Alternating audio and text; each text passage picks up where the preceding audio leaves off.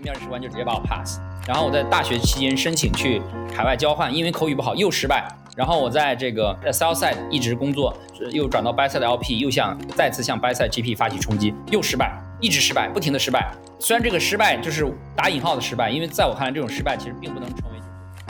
我认为就是去中心化这个是一个过于反动的词。为什么这么说？以太坊的代码的这个迭代还在 Vitalik 和以太坊基金会的手里，比特币也一样，要投票吗？你不同意有办法吗？不同意就只能硬分叉啦。所以公有链的世界。难道就是完全的去中心化吗？实际角度来看，一点都不去中心化。那么什么是更好的词呢？就是来解释它的本质。其实它是一个去信任化的过程，也就是它在稳定运行的状态过程中。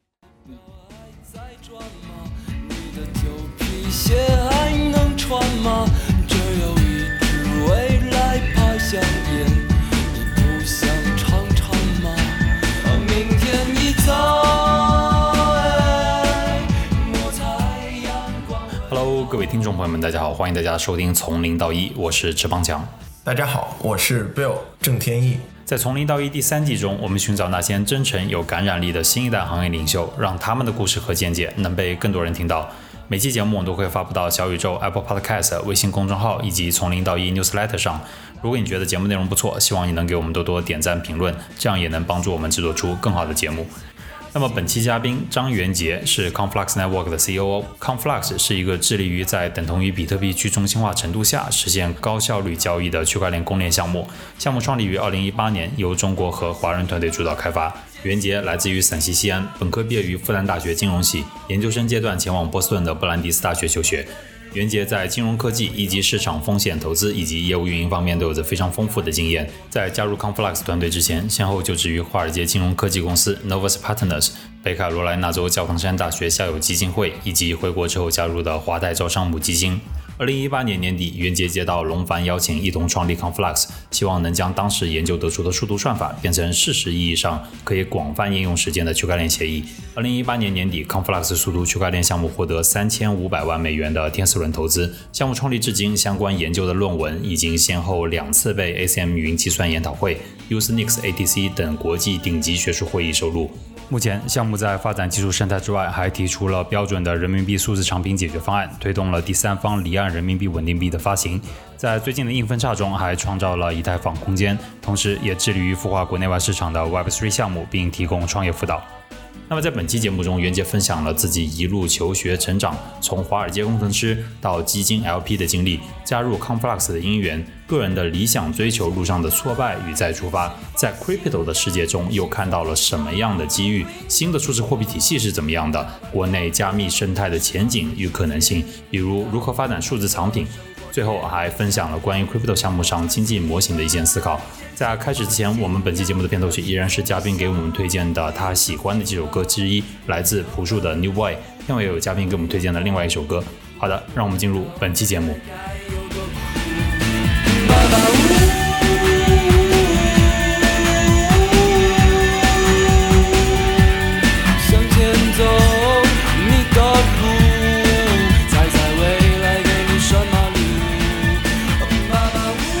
欢迎你做客从零到一。嗨，各位听众朋友们，大家好！非常感谢大家来听啊，我很荣幸能够参与这个聊天的这个节目啊。谢谢谢谢袁杰，也是非常开心能够邀请到你。那么刚才我已经给我们的听众朋友们简单的介绍了一下你，怎么说呢？要不就让我们顺着你的经历来走进你的彪悍人生。呃，没有那么传奇，没有那么传奇。OK，那呃，那么开始之前呢，就是要不我在想说，从呃哪个角度先开始呢？要不先这样吧，就是能不能先给我们介绍一下，就是 Conflux Network，就是最近比如说这两天你们在做的一些重点。就是这个项目呢，其实它是一个公有链，公有链的 public chain 嘛，大家也知道比较著名的像 Bitcoin，然后 Ethereum，现在呢在海外呢发展的比较快的，像比如说。Solana、Avalanche 等等这些，那么 Conflux 呢？一个是主要由中国和华人团队主导开发的一个公有链的项目。那么它也是做一个基础设施，你可以理解它相当于是一个操作系统，上面呢是一个分布式的账本，对吧？那么这个账本呢，主要就是用来发行这个各种各样的资产。说，嗯，大家理解的，嗯，比如说数字货币的是一种资产，那么像这种非数字货币类型的电子的这种，呃，数字资产呢，可能就比如说非同质化的。那么这些呢，就包括像比如说数字藏品呐，对吧？NFT 啊，对吧？这些都可能。大家最了解比较多的，像无聊猿，对吧？最近这个无聊猿他们有发币等等，这些大家都比较清楚。那我们这块儿呢，我们作为一个底层基础设施，因为是在中国首先发展起来的嘛，最早理论创新也来自于清华，还有包括呃微软亚洲研究院，还有浙大的一些团队，所以很多的业务呢都在中国呢先落地了。你像中国的话，有很多做这个数字藏品呢，还有这个数字文创的一些企业，都主要是在康帕这个公有链上去发展。那么这一块呢，也会慢慢的发展出来一个哎中国版或者叫中国有中国特色社会主义的一个 Web 三的一个市场。啊，那么这是一块儿，那么另外一块呢，就是在国际市场上，我们也要去呃紧跟这个行业的发展趋势啊，包括比如说 DeFi 啊、GameFi 啊，然后呃这些呃正在就是蓬勃发展的一些趋势。那么这个东西呢，在国内呢，是因为 Crypto 是一个不被国内所允许的呃业务逻辑，那么这个呢，主要是在国际市场发展。那么这块呢，我们在最近的一次公有链的硬硬分叉升级之后啊，也有了跟以太坊。对标的一个空间，从地址到虚拟机啊，都完全一样的，所以这块呢也会有一个呃，就是快速的发展吧。所以主要是这两块，你可以理解为就是分国内和国际市场啊，然后它有根据各地的当地的法律法规啊，做相应的这个业务，基本上就是这样的一个局面。非常棒，非常棒。就是我觉得我最近其实从我个人角度啊，就是我最近感觉到好像国内关于 Web 三的这个报道也突然一下子好像怎么的变得多了起来。然后像刚才你提到的这个 NFT Web 三，还有就是关于国际市场和国内市场的这个不同，我觉得这里面就是呃，确实，因为我最近也在这一块有更多的学习了更多的东西嘛，所以有很多话想聊。那我们接下来就是在更多的谈到这个部分之前呢，先呃，能不能给我们听众朋友们先简单介绍一下你的这个成长经历？比如说你是哪里人，你的成长环境是怎么样子的，在哪里求学长大？对，OK，其实我就是一个很普通的，嗯，怎么说中产家庭的孩子吧，然后我就是在。嗯，那个西安出生的，啊，然后呢，因为呃，我们父母那一代人呢，刚好赶上了，就是，嗯，应该说，我爷爷奶奶那一代人，他赶赶上了，比如说支持三线建设呀，或者是这个支援大西北啊什么的，他们就从呃广西啊，我爷爷的家乡去了那个西安附近有个兵工厂上的一个镇，后来呢，我爸到我爸爸妈妈这一代呢，又赶上了像这个呃下岗再就业，对吧？然后呃，去市场呃市场环境里面做拼杀，所以我爸妈呢，他们又赶上去做这个销售，所以他们又去到了广州。所以我小时候虽然在西安出生，但是我呃上学的地方呢倒比较多，在广西桂林啊，在广东珠呃广州啊，还有珠海啊，包括西安，都是都很多地方都上过学，也是其实跟着父母，有时候也是跟着爷爷奶奶走啊，所以是这样的一个成长环境。呃，那本身呢家里就是普通家庭啊，我自己呢。应该说，呃，在当时，呃，有小地方吧，就是说可能学习成绩还比较好。后来呢，就是到高中以后呢，到了我们陕西省里面最好的一个高中，叫西西工大附中。那个高中呢，竞争就比较激烈了。那么，对吧？人外有人，山外有山，我在那里就基本上，呃，处于一个中等偏上游的一个状态。那么，在那个学校呢，一年也能考上一百多清华北大。我呢，当然就不是最优秀的那一批了，所以也就是，呃，考上了复旦。啊，在复旦呢，就相当于完成了自己的本科。那刚好我们这代人你也知道，都赶上这个留学出国嘛，啊，然后我也是去啊做了这样对应的申请。上大学那段是几几年的一个事情了？两千零六年到两千一零年，对，两千零六年到那段时间，其实大家都兴这个出国嘛，啊，所以很多人都是那个时候出国留学。其实这个趋势倒一直也在延续啊，就是说。所以其实你可以看到我我们家身上呢，这个时代的烙印其实是很很明确的，对吧？都是在跟着这种这这一代的人他们的这种呃该做的事情，呃，他们就会去做。其实很还是其实是挺挺挺 typical 吧，挺 typical 的一个中产家庭的一个人的这种发展的这种这种过程。然后后来呢，就在呃这个波士顿念研究生，研究研究生完了以后呢，我当时其实。最终的这个目标呢，还是规划回国发展的。但是我觉得说，嗯，来这里只是学习的话，他的生活体验的经历还是不够的。所以我当时毕业之后呢，就留下来找工作啊。然后在波士顿呀、纽约还有北卡这三个地方呢，都工作过一段时间，工作大概四五年。当时老板也 offer 说绿卡，但是对于我自己来说，呃，我还是比较喜，觉得不想自己的人生吧一眼一眼能够看到头，所以又跑回国折腾啊。所以就是大概在呃一六年的时候又回国了，到现在，然后在国内呢，相当于先找了一个金融公司，就是华泰招商，啊落脚做了两年，做了一些自己的人脉吧，主要还是在 VCPE 圈儿，因为当时做一级市场母基金的，后来呢就顺利的去过渡到一个创业的团队里面，借由自己和 VCPE 的一些基金的关系呢，帮助这个项目做了融资，后来就转向了就是相当于是非技术的一些管理上的岗位吧。然后主要做包括商业生态上的一些拓展呀等等，对整个的一个发展一个个人的成长经历和发展过程就是就是这样吧。其实说实话，嗯，你刚说说呃就是什么传奇啊、彪悍啊，其实我觉得这些词并不是我身上的一个标签，因为真正就是我觉得传奇彪悍的那些人吧，人家就是叫大学创业啊，辍学创业，对吧？辍学创业这个才够得上啊彪悍呀，对吧？这个呃这个这个。呃，所谓传奇，嗯，不过我觉得可能我来这个节目跟大家聊天呢，就是更多可以给大家去分享，就是说，如果你只是一个普通的孩子，对吧？你也，但你同时又是一个上进的人，你怎么可能从我的身上能够，对吧？能找到一点呃共同的轨迹？也许可能会有一些启发。所以就是说，这是我我个人看我自己，因为我觉得就是一个中产家庭的孩子出来，他的安全感是不会是就是说特别特别足，当然也不会说他没有安全感。对吧？他的安全感的边际也就允许他在一定的轨迹之内去做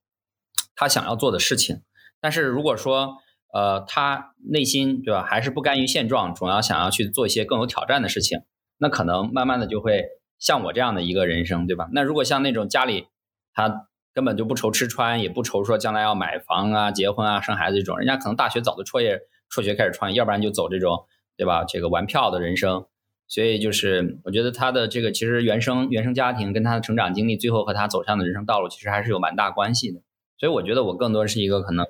偏向于中产吧，然后慢慢的靠着自己的努力，一点一点的去去去奋斗、去规划，然后慢慢往上走。整个过程对我来说，我个人感觉，呃，还是蛮有意思的。对，一直都会给自己加码、加挑战，但是整体来说也没有脱离自己的那种安全、安全、安全感的边际，所以还还挺。挺挺挺有趣的，也挺有挑战的一个过程。刚听下来，我觉得有有好几个点，我想稍微这个再细分问一下。就是，不过先先先 echo 一下你最最后讲的那几关，就是关于你，比如说提到一些关于中产，还有就是呃原生家庭带来一些影响，我能感觉到是不是有一种这个其实边界感很重的一种感觉。就是说，呃，你可能很清楚的知道，呃，在这这个家庭水平更好的这个家庭，它可以达到什么样的地步；家庭水平不好的，他可能会有什么样的边界。所以你大概知道，就是说，哦，原来可能就是上下上下游可能会是一个什么样的情况，自己应该就是等于是一个视野，其实还是挺开阔的一个这样的一个感觉。这个其实也是创业之后才感觉到的，因为创业之后你会见到各色各样的人啊，像比如说，呃，虽然同样出生家庭可能。嗯，就是比较普通的家庭，但是你会发现有很多人就是天才。你比如像我的跟我一起创业的呃创始人，像龙凡啊，还有他们带的那些姚班的小天才，就是清华呃交叉信息学院，就是姚期智教授，华人唯一图灵奖得主带的这个学院，他们带的一些这个就是一起创业的小伙伴，那些人都真正的天才，他们就是代表国家去参加什么国际奥林匹克竞赛，拿下国际奥林匹克金牌的那些人，高考都是。呃，保送免试的，那么这些人虽然出身一般，但是其实说实话，这个上天赋予了他们非常优秀的这种学习和解答问题的能力。那么那些人其实和我那是真正的天才，其实我和他们其实难以望其项背的。这是一种我就是感觉到，就是说人他们的人生对我来说不具备那么强的可参考性。然后还有一类呢，就是我在这个行业里面，我创业以后，其实发现有些人。其实他并不是说他啊有多天才，对吧？跟我的那个其他的这些创业小伙伴龙凡呀，还有姚班的那些小天才去比，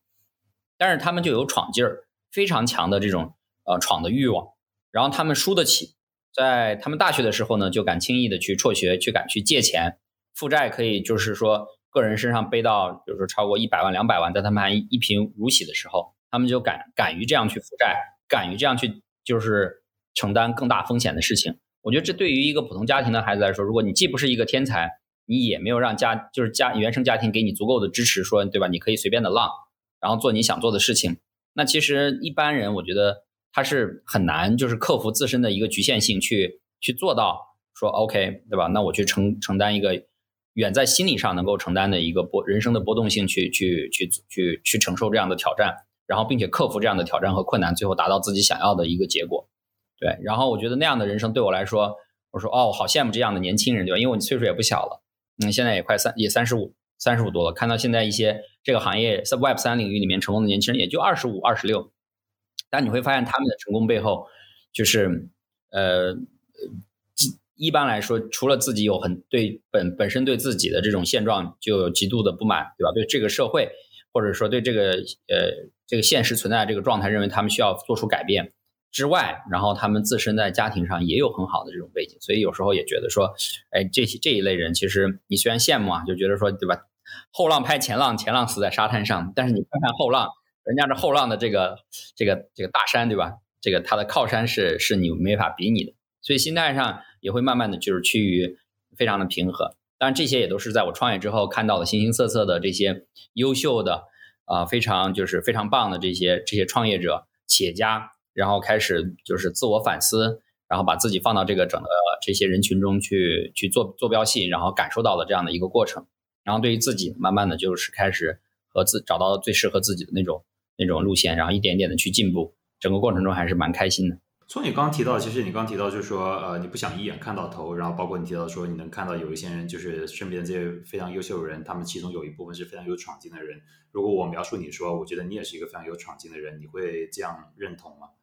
我觉得我是有的，就是说我我不甘于，我并不甘于，就是说，呃，变得就是说随大流，就是说如果别人做什么我就做什么，对吧？甘于就是说，OK，这个日子非常的稳定，一眼能够望得到头。比如在美国。在北卡的时候，相当于是我留在美国最后的一个机会，长期定居的啊。我当时以我当时的工资虽然不高，但是北卡那个地方的呃房价物价也不高，我可以呃买下一套房子，对吧？我也当时已经成婚了，然后有一个到两个孩子，再有一条狗到两条狗，对吧？再加两辆一辆车到两辆车，就这样慢慢的在美国去过那种岁月静好的生活啊。然后我也能看到我在公司，对吧？通过一点一点的努力啊，慢慢的去晋升。但是对我来说，就是这个人生的轨迹让我觉得非常的，就是就是完全都是在对吧可预期的范围之内，没有任何的就是意外之喜。然后对我个人来而言，就是那种没嗯不能去呃承担更多的挑战，对吧？克服更大的困难的那种不安和焦虑，在我身上就会一直的去去去去体现出来。因为我我自己有一个小的毛病，就是我有神经性皮炎。就是我在比如说生活没有压力的时候，我的神经性皮炎也会犯；我在生活非常有压力的时候，神经性皮炎也会犯。那个就像我个人情绪的一个，就是我自己怎么去观察自己情绪的一个晴雨表一样。当时我在北卡，当时做了两年以后，其实业务来说，其实已经非常的没有什么挑战性。然后你像北卡这样的一个 endowment 也是非常成熟的一个基金，它不会允许说你一个新人，对吧？给你太大的空间让你去瞎折腾，这个我完全是理解的。但是就是在那样平静的生活里，就是我的神经性皮炎就开始。就是一直的发作，对吧？那那我觉得就是说，其实生活并没有给我压力，我的工作也没有给我压力，甚至我的老板 offer 我去晋升，offer 我去绿卡，啊，一切其实都很美好。但是我的神经性皮炎在不停的发作，也就是说，我内心里面可能有一团火，对吧？它在慢慢的烧，灼烧着我。然后我感觉到说，那我可能确实不能承承受，就是如此平静的，就是走完我剩下的生命。毕竟人来这里就就这样一次的机会，我想过得更精彩一点，我想过得更。啊，就是更就是变化更多一些，所以所以我当时就毅然拒绝了，就是说一个 return offer 和这个绿卡的一个一个一个一个 offer 吧，然后决定回国。虽然当时选择回国，其实面临的不确定性很多的，你在国内也没有什么人脉，对吧？当时房价在国内也暴涨过一波，其实时机其实还还蛮差的。但是回头来看，我都觉得不后悔。其实每一个每一个旅程都让我觉得就是呃非常丰富的人生体验，还是还是还是还是觉得非常的饱满啊，非常的饱满。我觉得你在加入 Conflux 之前，就是正好是三段经历嘛，就是说在北卡之前，然后是在这个华尔街的科科技公司，北卡之后是一次回国，就是这中间经历了一次就是回国的选择，来到了这个就是华泰招商母基金，呃，对。让我们多聊一聊这一块的这个部分，就是能不能先简单介绍一下，就是说你当时在北卡里面，就是当时具体做的是一个什么样的事情，还有包括这个北卡的这个校友基金会，它做的是一个什么样的事情，这边的这个经历和印象，就是能不能给我们的听众朋友们多介绍一下，它是一个怎么样的一个情况？当时是什么让你就是 trigger，比如说你从毕业之后，你去了华尔街，来到了这边？呃，你先说，先简单说下华尔街。华尔街那边呢，主要是做 fintech，他们主要是给这个 allocator，还有 hedge fund。allocator 就是相当于美国很多钱，它是最钱的源头，它是来自于比如说养老基金 pension endowment。那么这些还有 foundation。那么这个 fintech 主要是给这些大型的 allocator 做 data analytics。那么在那里呢，我相当于我最早因为英文说的不好，所以在那里甚至是以一个工程计算机工程师起步的。那计算机工程师，说实话，我也不是计算机专业毕业的。就是当时学了两天 C 和 MATLAB，硬着头皮上的。但是后来我还是因为代码的这个基本功不好，转到研究组去了。那么在那儿呢，我觉得就是说，OK，我在一个呃 sell side，在一个相当于做提供服务和数据分析的公司，我也想要去一个投资 buy side 去看一下，就是 buy side 他们做投资决策是怎么样的一个过程。说实话，每一个做金融的金融的毕业生，他们的目标都是说最后能够去 buy side。那在 buy side 的话呢，大家也都是说，OK，从最好是去 GP 对吧，而不是说去 LP 对吧？那么这样的话，就是可能挑战性上更高，回报上也更好，对吧？所以这个我当时从这个 FinTech 份出来呢，呃，想一步直接跳到 GP 的 buy side 呢，好像还是有点困难。当时以我的经历，那我们当时其实说实话，就是我的选择可以去的是，比如说 Banking 的 sell side，另外呢就是去一个呃 buy side 的 LP。那我当时呢，就是对于我个人来说，我还是更想要说，也也许 Banking 那个路线可以更好的帮我去 Hedge Fund。但是我还是觉得说，OK，想我想要去 buy side 看一看，对吧？虽然是 LP 不是 GP，但我也想去看一看，所以我就从这个一个 FinTech firm 转到了 FinTech firm 的一个客户啊，就相当于是呃北卡教堂山的一个校友母基金。这个校友母基金你可以看得出，它就是一个 allocator，它的这个钱呢主要是来自于这个校友的捐赠。那么校的捐赠呢，他们会把钱分散，呃，不知道比如说这个股票、债券，对吧？外汇、大宗商品。然后风险投资等等这些市场，我当时进的是二级市场组，所以主要看的是包括 hedge fund，然后 long only，然后还有这些 commodity，还有 quant，哎等等这些这些项目。那么因为 private 的这个 book 呢，有一些就是一级市场的 book 呢，也有一些中国的一些头寸，所以也会帮着一级的老板看一些这个一级的一些项目。那么当在当时呢，就相当于对这个整个资产的类型啊，资产的这些大类的这些就是资产配置。啊，有了一个很好的学习和概念，也和当时世界上最顶级的一些嗯对冲基金以及一级市场的这些 VC 呢，都有了一个就是作为一个打杂的吧，和他们去接触过，包括像 Tiger Global 对吧，Tiger 系列的啊，包括像就像 Co Two 对吧，然后也包括一些 Activist 什么 Third Point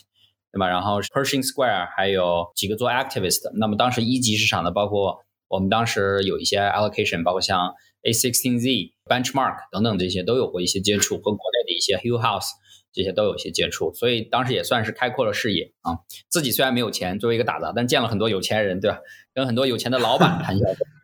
所以说是这个呃，叫做叫做什么？个人的资产没有提高，但是格局打开了啊。从此看钱也不当钱啊，动不动张嘴就是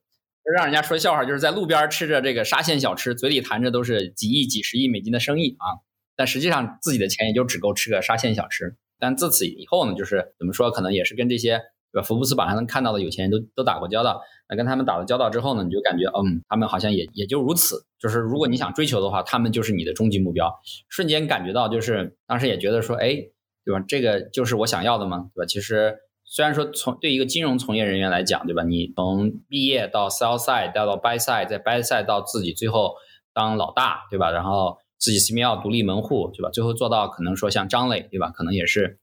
或者是沈南鹏，在美国你做到，比如说像这个 Chase Coleman，他是 Global 的 Founder，或者做到像 H6Z 那个 Andreessen 那样的级别，可能也就是你的终局了。但是可能当时在我看来，我后来也觉得说，其实那可能也并不完全适合我。但是就是说，至少在这个过程中，去找到一个是去去审视自己之前以为的和社会这个主流大家都去这么选择的一个路径。去看那个路径，以及慢慢的去校准自己，对吧？想要的这个路径，所以其实这样的一个过程是是非常有趣的。它不只是说在工作中去感受这种工作内容，更多的是去说去感受，对吧？你想要的和你最终能达到的，对吧？是不是到底是就是一致的，也是一个很有趣的过程。对，所以其实，在北卡那边主要还是做做的相当于就是一个 allocation 的一个工作。那刚才也提到了，当然后来还是想回国嘛，觉得这个舞台可能有更多的变化，更多的多样性。所以是后来北卡之后呢，就选择回国了。你你刚才还提到说，在这个期间钱挣不挣到，另外先不说，这个起码格局打开了。你遇到了很多有钱的人，或者是呃视野非常广的人。然后网上的报道也提到说，其实你和龙凡是不是也在这个期间遇认识的？呃，当然可能不一定是在北卡期间，是是在那个读波士顿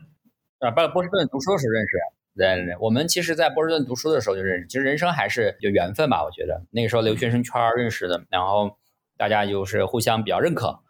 嗯，然后算是对人品嘛，不只是能力啊，还有人品和能力嘛。因为你其实选择创业伙伴的时候，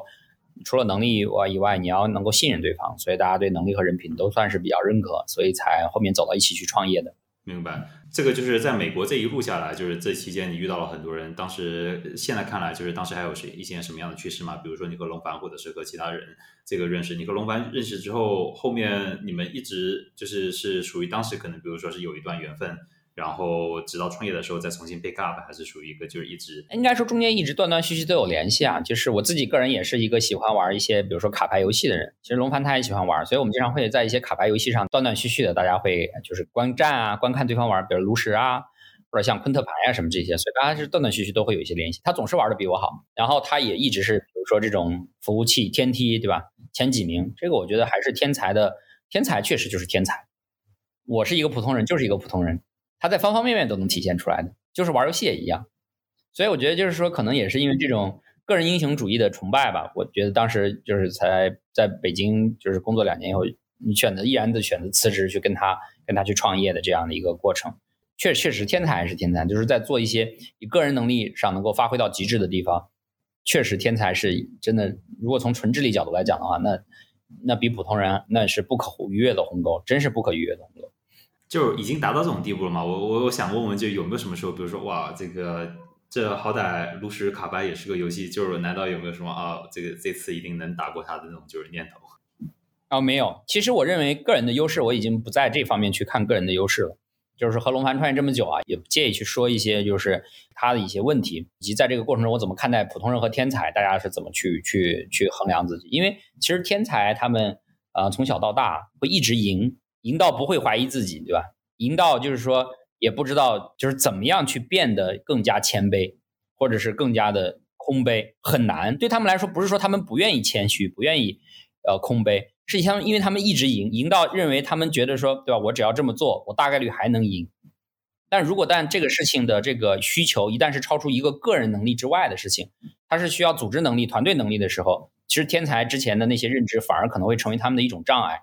因为他们在这个过程中形成的性格，会给他们在组织力上，或者是团队力上、领导力上，都带来一定程度上的障碍。这一点上，我觉得其实任何一个普通人都不需要去自卑，或者说去跟天才去 PK，说哦，我一定要在炉石上赢他。对不起，你在炉石上赢他，那你只是因为这把你的运气好。你如果拉长这个局，就是玩多局的话，你的概率上你肯定是输给他的，那没有办法去赢他。但是没有关系，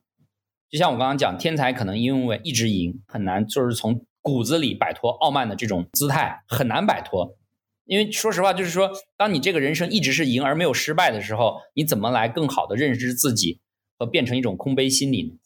对吧？当然，我们一起创业，经历了很多磨难，他也开始就是有更多的这种自我认知，也开始更多的放下自我，而开始就是说更多的把团队的力量放到一个更高的位置上。学会更多的去团结别人，但是这些事情，我觉得对于一个普通人来说，可能是他与生不能说与生俱来，而是在他整个成长的过程中就能获得的一种能力。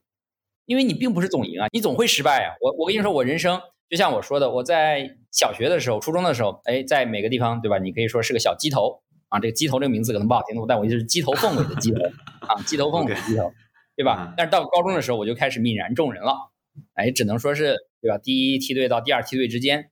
那时候我就知道人外有人，山外有山了。大学的时候，我还想申请去香港念书，因为那个时候去香港念书也是一种潮流。在很长一段时间内，我还是在尝试模仿，就是说一个中产家庭能做到最好的精英主义那个路线啊。但做那些事情，我也不成功，因为我的英语口语那个时候爆烂，特别差。就算我有再好的想法，我都没有办法对面试官去表达，所以面试官就直接把我 pass。所以我在去香港大学申请失败，然后我在大学期间申请去。海外交换，因为口语不好又失败。在工作之后，在这个 buy sell side 一直工作，想要转型去 sell side，又转到 buy side LP，又想再次向 buy side GP 发起冲击，又失败，一直失败，不停的失败，你知道吗？就是说，虽然这个失败就是打引号的失败，因为在我看来，这种失败其实并不能成为就是说你真正的就认为自己失败了，只是这个失败是是说世俗上定义的一种你这种人应该达到的最好的一种理想境界的这种成功，但是你没达到，对吧？所以这种失败就是他不停的让我去审视自我，去让我了解自己，让我了解我到底想要什么，我到底是一个什么样的人，对吧？以及在这个过程中我成长出来的性格非常的谦卑吧。然后也非常的愿意去和大家交流，非常愿意能够去团结别人，能够去增加我的同理心。当我的同理心增加的时候，其实对于你想要做事情来说，你就能够团结到更多的人，让更多的人一起围绕一个非常大的理想和目标去共同共同奋斗。而在这个过程中，其实同理心是非常非常重要的。而你会发现，很多天才其实他们在个人事件上，在个人就是个人能力能达到的巅峰上，他们能做得很好。但是在需要同理心的地方的时候，在一开始，他们其实需要很长的时间去 pick up 这一点。所以我觉得我。我现在也对这件事情也看得很开了，就是说你不能和天才去比，对吧？在个人能力上去比问题，但是你可以去比你的团队能力、你的领导力、你的同理心、这种组织能力、动员能力，这些是你可以去去发展。而且因为你的成长经历并不是一帆风顺，所以你在这个过程中就能锻炼出来很好的这些能力，真的是也是非常实用。这是我自己对吧感受到的这个这个过程。确实深以为然。我觉得这个怎么说呢？就事实上，大家对于成功或者是衡量一个人的这个标准的这个可能维度，呃，我说事实的或者是 in general 的，可能呃，大家印在刻在脑子里面的这些维度都太少了。所以，直到像现在成长起来的时候，像你刚刚提到，就是说，哦，即使我们普通人一直失败，但其实在某个时候你会发现，OK，原来我们还有那么多维度可以去，就是说去衡量。呃，去了解自己，不能说是衡量吧，应该说是了解到自己这个就是擅长的地方，那其实一下子就会比较释然了。就是我我比较适合去做什么样的一个事情，确实是的。那在那个过程当中，就是因为你现在呃，Complex 它主要也是，比如说呃，如果给它贴几个标签的话，会有区块链，会有 Crypto，会有 NFT。那个时候你对这件东西有了解吗？那个时候你对它的印象是怎么样子的呢？那个时候哪能想到呀？NFT 也就是两年，二零二零年才呃年底才开始爆发的。DeFi 也是在二零一九年的下半年才开始，对对对，二零一八年末、二零一九年初那那种感觉是当时 e o n e o n 那个东西出来了嘛，对不对？就是那个呃，那个都是在二零一九年的三四月份到五月份才开始，Compound 开始做发明，那个时候才开始出现的。二零不是二零一九，二零二零年吧？二零二零年对，二零二零年的下半年就是五月份左右开始，然后二零二一年开始就是炒 NFT 啊，这些炒得非常火热，所以就是。在二零一八年那个时候，根本看不到后面的这些发展，也预想不到，比如说疫情的爆发，带着全球的这个超发的钞票，对这个整个区块链行业的一个贝塔的一个就是刺激，对吧？这个贝塔之上呢，又衍生出来了，包括像 DeFi，包括像 NFT 这种，那个时候根本看不到。就是那个时候，我的本心就是说，我在华泰工作嘛，因为你也知道，中国是一个金融强监管的国家，有很多时候呢，因为金融在美国可能是一个相对自由的自由市场。但金融在中国其实是一个半国有化的一个半制度化的一个体制，它并不是一个自由市场化的东西，所以个人在这里面能够发挥的东西，甚至比美国还少，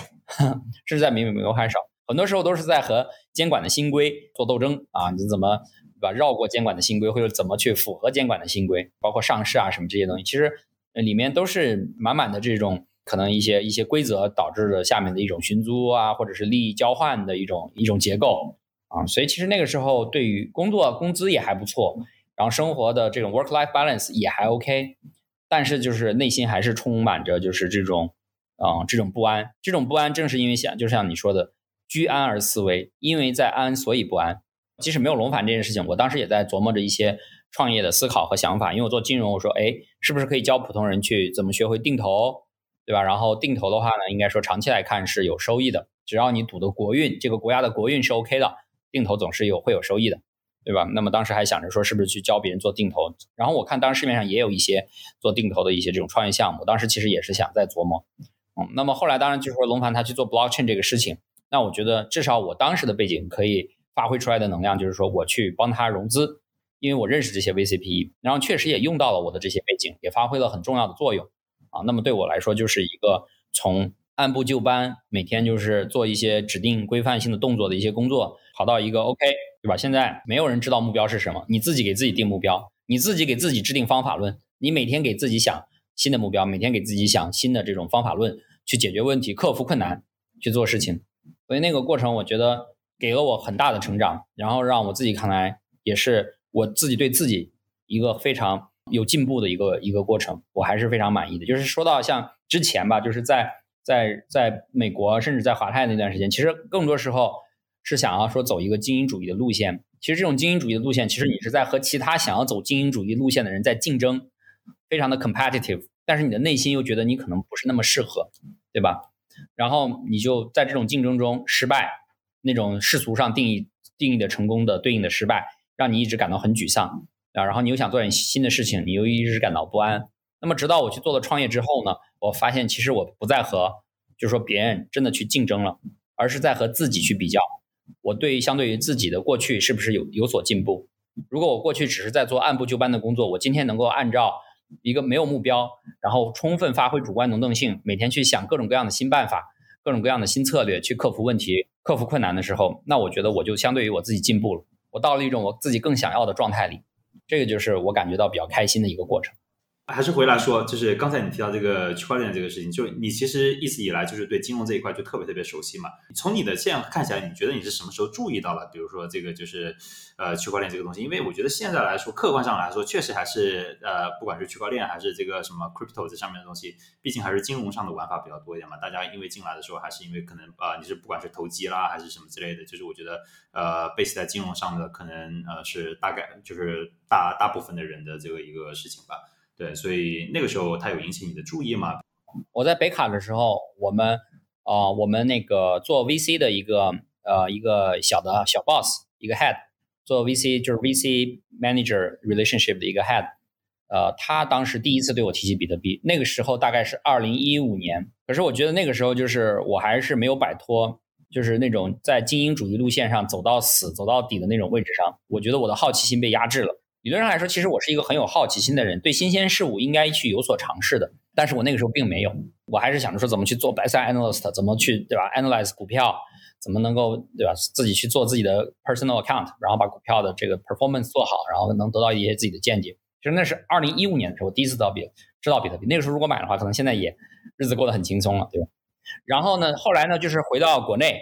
然后做这个 P PVC 母基金。那个时候呢，就是。还是在 VC 的这个 track 上，就是 PVC 这个 track，就是还是了解了一些就是最新前沿。那么那个时候你要知道，像火币啊、币安啊，然后比特大陆啊是个矿机公司，火币币安是交易所公司，也是在 VC 的这个雷达之下的。所以我多少又有一些这个就是耳濡目染。所以总体来说，对这个行业一直会有关注。那么有一天就是说，这个龙涵发了一个这个说哦，给这个吴继涵老板打 call。那么，因为这样的一个事情，我就留言我说：“哎，你也关注区块链，所以这是我们怎么连接在一起的。”但说实话，我那个时候对区块链的一个认知还是理解，就是说，OK，这是一个创新的一个结果，对吧？这是一个创新的一个东西，然后它解决了，比如说可能一些抗审查的问题，解决了一些国际跨境支付的问题，解决了一些抗通胀的问题。但实际上，就是说对这个东西有多深多深的认知，在那个时候真的没有。也是因为龙凡他跟我提这个事儿，我开始疯狂的学习，拼命的恶补，然后后来进到这个行业以后。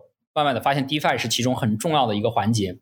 所以才开始就是说，哎，感觉这个东西又和自己的金融背景结合在一起，所以又对这个行业又对吧，再次燃起了除了说 OK 创业的这层激情，又燃起了自己本专业的那层激情，在这个领域里面去对吧，遨游徜徉，让金融在区块链上再次就是运转起来，构造一个全新的金融体系，对我来说也是让我非常激动人心。其实我个人觉得自己非常幸运，本身是想要追求一个更大挑战的事情，来而来到了创业的这个。这个路线上，但是没想到创业的这个路线上，它本身又和金融是如此之高度相关，又和自己所学的东西呢，又能够被用到，所以真的是非常非常的幸运啊！但是我觉得就是说，这种幸运它是一种偶然性，但也存在一种必然性。假如说我在美国的时候，我选择留下来 continue my American dream，我就没有这种幸运。假如我在华泰的时候选择做一个金领，在那些高大的写字楼里面一直就是按部就班的去做指定性和规范性的动作，那我也没有这个幸运。这种幸运里面绝对是存在着偶然性的，但是这种偶然性也是因为我觉得我说我要去接受更多更新的挑战，对吧？我想要去做一些有影响力的事情，然后这种幸运就降落到我头上，就觉得这个过程非常的奇妙，非常的奇妙。呃，我我再 bring up 一段话，就是说你在呃在网上的报道有这么一段非常有趣的描述，就是是这样的，就是打引号，我先来这个念出这段话，就是说龙凡有一天突然联系我说，兄弟，我有一个项目需要你。然后呢，当时龙凡说带我躺赢，但实际上后来这个行业很快就冷淡了。我觉得这段话非常有意思，因为他给我两个问题，就是第一个就是呃，我可以想借这个问题我去问，就是说 Confax 的由来，当时呃给我们具体介绍一下当时是怎么样子的。而且后面这后段后半段这句话说的是，就是龙凡说带我躺赢，但是后面这个行业很快就冷淡了，所以这段话我读出来的意思就是 OK，那后面应该是经历了一次这个就是行业不景气的一个。阶段嘛，对吧？所以就是能给我们稍微介绍一下，比如说这段期间发生了什么，Conflux 的由来，然后当时想做的事情，现在想做的事情，还有因为因为就是整个过程我们也都是一不停的在学习的，对这上面的这个事情的认知有没有就是是怎么样的一个变化？对，二零一七年底吧，龙凡在清华他们做一个密码学的一个讲座，然后他当时跟姚老师啊这些人都产生了良好的互动。嗯，但是他们也因为密码学呢又是区块链的重要的构成部分，所以他们就说，哎，我们一起做一个项目，对吧？因为当时觉得以太坊啊、比特币有重大的改进空间，所以这件事情呢也把姚老师也加入到这个项目的这个整个的创立过程中，主要是在这个理论的贡献部分啊，姚期智老师。那么这个东西呢要商业化要落地，对吧？那肯定就是需要资金的。那么在龙凡找我的时候，在二零一八年的四月份、三月份，那个时候呢正是整个大牛市刚刚向下走的时候，但仍然是一个大牛市的。就是高峰期刚转，刚转，刚刚转到熊市的开端。刚转到熊市开端的时候，其实没有人能意识到那是熊市。所以龙盘那个时候融资可能整体来说环境还比较好，大家就是投资手都非常松啊。所以龙盘就说：“哎，他带你躺赢啊。”但实际上我到位，对吧？项目组慢慢到位，已经到了二零一八年的，我是五月加入的，然后我们筹备，对吧？各路去见人，因为我们当时。野心比较大，说我们直接找最好的这个互联网企业啊，最好的 VC，最顶级的 VC，这样的话就是相当于背景光环是最好的，也确实实现了一部分。但是当时最后融资实际上靠款的时候，已经到二零一八年的九月份，那个时候你看去去看，就是数字货币的价格，几乎在二零一八年的八月底每天都在往下跌，到二零一八年的十二月底，那个价格已经惨淡到，对吧？以太坊当时只有八十美金了。现在可是有三千美金哟，对吧？我们我开始第一笔收入以太坊的时候，以太坊当时大概是二百五十美金，就是我们开始进进进账的时候，我们有一部分融资款还是以太坊。当我最后一笔钱，就大概是我们是从二零一八年的八月底第一笔钱进账，一直到二零一八年的十二月三十一号最后一笔钱进账。最后一笔钱进账的时候，以太坊当时只有一百美金左右，也就是在我们融资的整个过程中，当然我们不是所有的钱融资额都是以太坊，在我们整个融的过程中，以太坊价格就跌了一半还多。所以你说这个过程，大家对这个行业的这种，对吧？这个整个整个景气，就是之前是牛市啊，现在变成深熊了。所以我是在那个情况下融融资融到的钱，对吧？网上报道三千五百万，和我们实际预期想要融到的钱，大概少了一半。我们本来打算融六千多万，但实际上只融到三千多万，少了一半的钱融融到的钱少了一半。所以就是说，而且你想，我整个打款的这个过程长达三个多月，然后整个沟通的过程长达六个多月。也就是说，这里面根本不存在着躺赢。我大概聊了两百两三百家吧，VC，然后呢，像一个漏斗式的，用一个 Excel 的工作表格，从第一次接触，然后到 Preach，然后到反馈，到继续 Pitch，然后到合同，到签约，到打款，整个流程像一个大漏斗一样筛下来，最后筛出来二十几家企业跟我们完成了签约打款。这可能很不很不像一个传统企业的融资过程，大概也就三四家，一个领头，两三家跟头就完了。我们有二十多家企业。共也就投了三千多万，二十多家投资机构，所以你看呢，可以可以看到这，当然了，就是区块链的融资项目也确实是很有这样的风格，经常是啊十几家一起投，那我们是二十几家当时，那你想我聊了二百多家，整个过程像个漏斗一样跟下来，你说这能躺赢吗？不可能躺赢的，对吧？这是 labor intensive 啊，这勤劳致富呀，这个这个是勤劳致富是吧？没致富啊，问题是，而且很可怕是，当时有一些公司他不接受签这个，就是叫做。Simple agreement for future token sale 就是一种 token 合约，这种是一一对一背靠背的签约。有些公司还要坚持走，坚持走这种股权结构的融资。股权结构融资一般来说有一个人领头，领头定下协议之后呢，其他的跟投方都认领头定的这个协议就完了。这是一个最标准的一个操作方式。但实际的情况是我们当时定的领头方没了，所以所有剩下的跟投方没有领头方。那么这种情况下，他们还是愿意投一点，虽然也都削减了份额。但是可怕的是没有领头方，没有领头方情况下，也就是说每一家的律师都要跟你讨论合同，但因为这个东西是大家签的是一份合同，所以一个和一个律师只要提一处更改，所有其他几家的律师都要对他提出的更改再去提更改，所以这个东西这个法律合同的这个修改啊，简直是指数级别的一个难度在往前走。当时我带着我们的一个外包律师把这个业务啃下来，真的是非常难，所以我。千万不要做一个没有领投方的一个 一个一个股权融资项目，因为那那跟律师的讨论简直是太可怕了，非常非常可怕。所以就是持续了五个月是吗？就是从四月份开始到龙凡跟你说六个月，六个月就是整个融资过程我沟通了六个月，第一笔钱进来到最后一笔钱进来又中间又长达三个月，整个过程中我跟龙凡一起就骗我们那些团队成员说钱到了钱到了，骗团队骗就是招募的团队成员说钱到了，骗其他的投资人说钱到了。就反正就是给大家信心，但只有自己心里没有谱没谱就不知道，对吧？钱到底进来多少，自己只有我跟龙潭大概心里是清楚的，啊，其他人都不知道。我们就在利用着这种信息差给大家建立信心，跟钱跟人说钱到了，跟钱说人到了，对吧？再跟其他钱说钱到了，人也到了，就是这样的。呃，这个过程当中，就是关于团队的组建和在做的这个事情上面是怎么样的一个变化呢？其实最早龙凡承诺他会就是抓到的那一批最顶尖的小天才。基本上除了一个人以外，基本上都到位了，真的都到位了。所以他在聚人气的这方面，至少这些相信他啊，他是有号召，就是这种个人英雄主义崇拜吧，在当时我觉得是非常有号召力的。他甚至把姚老师，中国的计算机界的泰斗，参与到这个项目里面来，作为这个项目的首席科学家。所以他在这方面，我觉得至少在精英的那个圈层啊，去凝聚人是非常有号召力的。也是因为这种个人英雄主义崇拜的这种正在里面吧，就他在早期的这个团队的搭建中是非常成功的。所以你们在融资过程当中，等于是一边在融钱，然后呢，这个项目呢，就是同时也是那那六个月是马上就开始开始就是组建去做事情的。最早你们第一个版本是打算当时是要做一个什么样的事情？可以稍微介绍一下。其实就是一个公有链，就是像以太坊一样，但是要比以太坊的性能提高一百倍。因为以太坊的话，可能每秒钟只能处理。啊，二三十笔交易，在以太坊拥堵的时候，每笔交易的这个 gas 费，也就是交易手续费，要五十美金啊，这都不是一个普通人能够承受的，对吧？所以就是说要改善性能，提高这个这个可用性嗯，但是后来事实证明，这个东西呢，技术只是一个必要但不充分的条件。我们当时融的很多钱，都是国内的一些顶级的这个互联网公司或者 VC，但这些人因为整个的这个大环境、监管政策的原因，其实没能给到太多的帮助。啊，不像海外，整个美国那边几乎是从华尔街到硅谷，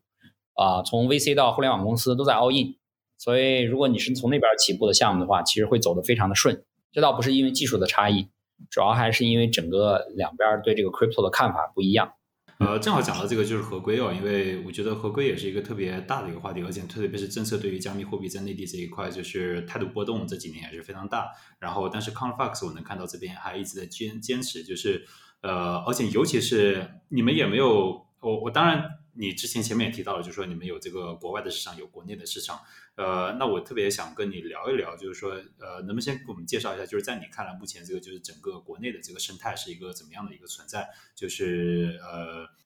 你不担心政策对项目的发展就是有很多负面影响吗？不是担心啊，它已经发生了，我们担心也没有用啊。这个时代人要靠，代人要靠舞蹈啊。因为你看，在国，我举个简单的一个简单的例子，我觉得大家一听就能懂。就是说，在国外，数字货币它是可以发挥它货币的功能的。就是比如说，OpenSea 上你去交易这个 NFT，比如说你交易这个 Board Ape、Yachi Club、无聊猿，你都是以以太坊作为就是 Unit Trading Unit，以以太坊为单位的，对吧？但是你在中国不可以的，央行规定了，没有任何的数字货币可以在国内用来购买或者对商品进行标价，在国内你必须用人民币。所以说，NFT 仍然可以发在 Compass 公有链上，可以。但是必须用人民币交易。那么这样的话，其实 CFX 就是说我们这个 token 的价值对价值的捕获要远小于以太坊这些东西对价值的捕获。因为在海外，以太坊就是一种金融标的物啊，它既作为 DeFi 里面的一种金融资产的抵押物，对吧？会造成大量的以太坊锁仓，同时它又是这个，比如说很多商品，比如说 NFT 这种商品、电子商品的一种交易的媒介。那么这样的话，其实它们的价值捕获是非常大的。就是因为这个差异，导致同样是公有链。同样 c o m p l u s 的技术要比以太坊要强很多，性能要高一百倍，甚至比索拉纳、Avalanche 这种美国新兴起的公链技术都要好。但是因为它的使用场景受限，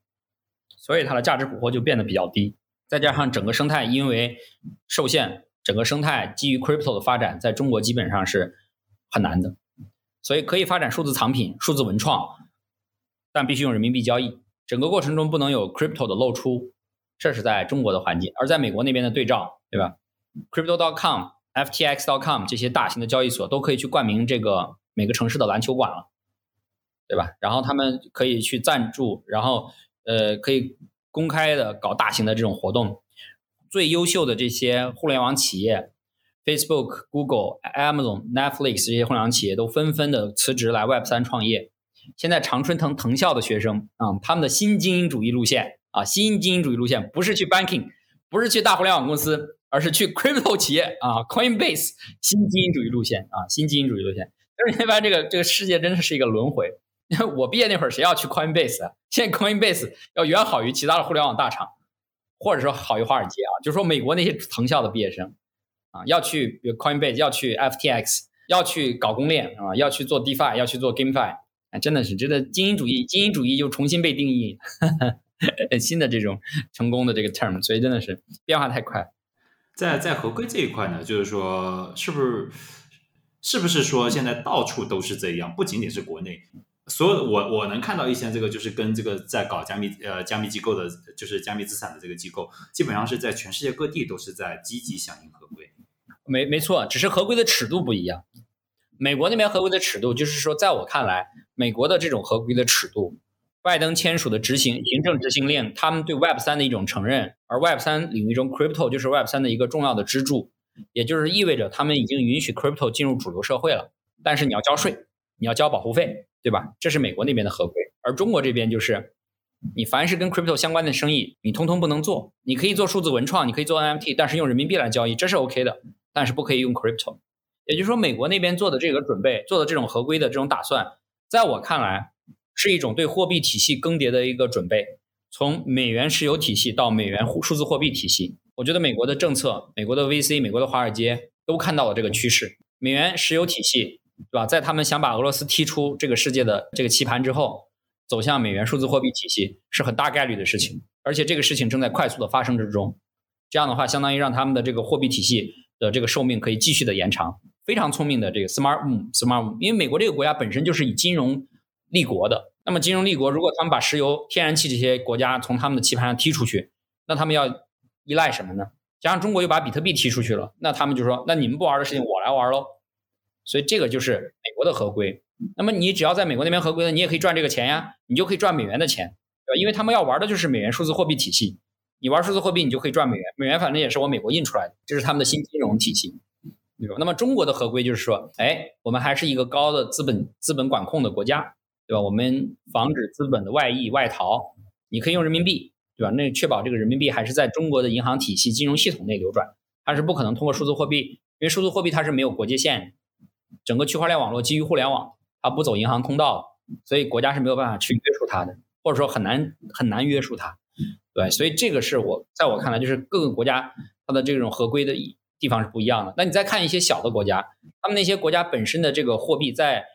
政府不断的更迭当中，每次政府更迭就会带来大量恶性的货币的通货膨胀。那些国家的货币早都失去了这种货币的信用，那不如直接接受数字货币算了。其实，所以这是也是为什么你看到现在一些非洲、拉丁美洲的小国已经开始主动的接受数字货币。像乌克兰这样的国家，在战乱之中，货币可能也很难说得上稳定。所以在这种情况下，他们对他们来说接受数字货币。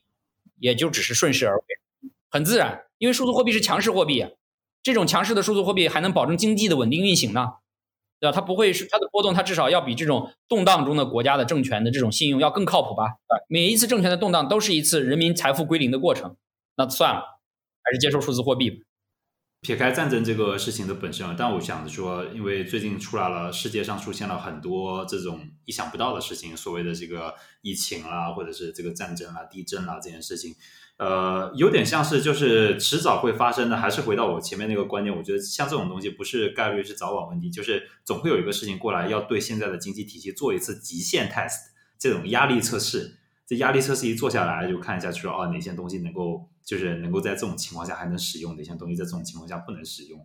呃，所以数字货币，我觉得像这个也是关。哦，我觉得刚才还引入了一个概念，因为你刚讲的，就是说美元数字货币，这个美元数字货币是那个我们所说的 CBDC 这种什么中央银行数数位货币这种概念嘛，就是这个数字人民币就是一种 CBDC，对吧？那这个东西是不是在 crypto 这块也是有相关的一些这个，就是他们是一个怎么样的关系，在你看来是？这一点上，我认为美国就非常的聪明了，或者说美国的利益集团非常的聪明。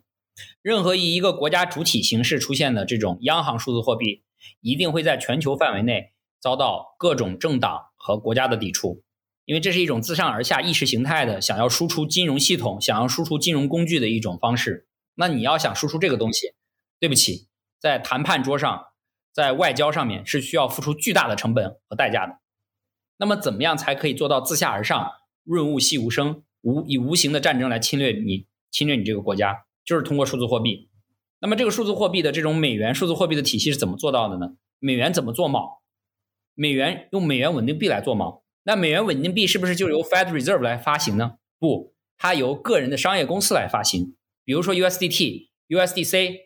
TUSD 等等这些 BUSD，对吧？这些都是美元的壳。这些壳呢，由各种各样的数字货币公司，甚至可能未来的互联网国际化的商业公司去发行。那么这样的话呢，其实它是一个没有明确目标、没有明确的政治后台的一个东西。看上去没有，但实际上都是有。因为这些人最后都会受到美联储的监管。然后这些美元稳定币再和各种数字货币形成交易对。那么数字货币世界的这个稳定器就是美元稳定币，美元稳定美元稳定币又受到联储的监管，美元稳定币又要和美元去进行一比一的兑换，对吧？那么这个世界就是打通了。而那美元稳定币又是怎么扩散的呢？通过 A 十六 Z 这样的 VC 机构，对吧？他们投，比如说 Play to Earn、XE，对吧？什么 Move to Earn、Stepen，对吧？然后呢，让这种美元稳定币 USDC 渗透到各种各样的国家当中去。整个东南亚，对，Pay to Earn，发信用卡，对呀，对，各种其实现在像东南亚国家对数字货币的接受程度已经非常高了，而这里面这些所有数字货币的一个稳定器是什么？就是美元稳定币啊，美元稳定币中推的最大的、最合规的又是 USDC，对吧？不合规的还有 USDT。在这种百花齐放的局面下，OK，你说一个国家他想要制裁，他跑去跟美国的政府说，哎，你怎么把你的美元扔到我们国家来了？你要给我，你要是比如说，如果是传统的情况下，你想要让美元在一个国家盛行，你美国，请问你要给我多少好处，对吧？如果是中国想要在我们国家推人民币来使用，那你要中国你要给我多少好处，我才能愿意给你这个事儿，给你这个呃，给你这个对价呢？国家肯定是要谈判的，对不对？但老百姓不一样，你给我一点点甜头，我就愿意上当啊！你给我一点点，我 play turn 一下，我就愿意用 USDC，行啊？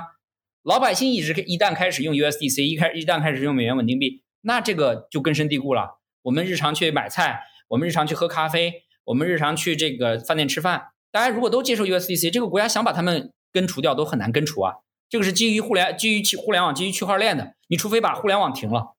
把互联网停了才能把区块链停了，对吧？如果你不停互联网，你区块链你就停不掉啊，你停不掉，你老百姓你就没有办法把这种货币体系、把这种金融基础设施赶赶出去。所以这是一种自下而上的渗透，是比以前美元的渗透更厉害的一种渗透。以前的渗透可能要拿美美元的现钞。现钞可现钞对吧？你带出境带入境都会被查，都在海关的时候都会被查。现在你有一部手机就行了，对吧？你没，然后我私钥我自己记住，我有这个私钥，我就能把这个钱带过境，你根本就没有办法发现。然后这些私钥都在老百姓自己手里，你出来，除非把你的老百姓拿枪抵着，让他们把私钥交出来，不然你没有办法封，就是你没有办法没收老百姓手里的钱。所以通过这种方式，美元会渗透到各种各样的这种国家，特别是。以东南亚开始，然后我看下一步拉丁美洲，再下一步非洲，这样的话让美元渗透到老百姓的各个角度里面去。那么这样的话，让美国的金融体系可以更加深化和全球化。那么在这种情况下，美元数字货币的这种新的货币体系就会慢慢的形成。这是我看到的一个目前正在快速壮大的一个趋势和过程。而且这个过程绕开了外交之间的这种就是碰撞、利益兑换，直接从老百姓层面，从自下而上，非常厉害的手段，非常非常厉害。就是要先从事实意义上，就是先巩固这个地位，是吧？这个实际上，这个大家的生活当中确实用的是哪一个？从这个意义上，你刚说的这个，就是各个国家之间，我突然想到，对，确实我好像我忘了是哪里看到，反正是有一个人，不知道是不是 AC，就是他在啊，就是有有一个机构是专门这个，就是把它的焦点是放在就是呃数字货币，还有这种就是加密货币的这种就是应用在非洲地区的这个推行。哦，很多拉丁美洲、非洲、东南亚，东南亚现在是渗透的最彻底的，所以这也是为什么，就是说，你看美国在推这件事情的时候，并没有以什么央行的姿态跳出来，央行的姿态跳出来的这个，呃，所谓央行的数字货币，你这个新闻报道你看的还少吗？但是我想问一下，倒是在哪个地方开始大规模的使用了，对吧？中国的这个什么呃 CBDC 有大规模的使用吗？央行可是在非常努力的推哦。欧洲也说要推欧元 CBDC，对吧？美国从来不说，那么这就是人家非常聪明的地方。你看，别说一个国家级别的这个人来做这个美元稳定币，就是 Facebook 一个大如 Facebook 的互联网公司，他想要推出最早的他的那个叫 Libra，失败了吧？他想要推出 Dime，又失败了吧？你只要是有目标的，你这个目标又在原来的世界里面具有巨大的影响力，你就是一个目标，你就可以被监管制裁，你就可以在外交上被人就是钳制。而如果你是一个籍籍无名的，对吧？Nobody，然后你开始慢慢做，然后越做越大，然后这种这种偷悄悄摸摸的，对吧？叫做什么？呃，鬼子进村，打枪的不对对吧？悄悄的进村，润物细无声，真的是。就这个时候你怎么去打打击它？你打击了 USDC，你还有 USDT；你打击了 USDT、USDC，你还有 BUSD，对吧？这种美元的这种渗透简直无处不在。用 CBDC 其实是一种非常差的策略，而用这种百万雄兵过江，百足百足无功，对吧？浑身不僵的这种策略，这才是真正聪明的、非常高明的金融道路啊！这个只是怎么说起来就有点像是让我想到那个什么长征啊，这个以前那些这个游击战现在感觉了。对呀，因为这个东西它就是相当于他把这种货币的分发的权利给到各种各样的人，你只要有场景你就去分发。现在我就给到各种各样的交易所，Coinbase 你去分发 USDC，币安你去分发 BUSD，对吧？USDT 哪里哪里搞这种乱七八糟的东西你就去分分发你的 USDT，那你最后都是分发的是美元，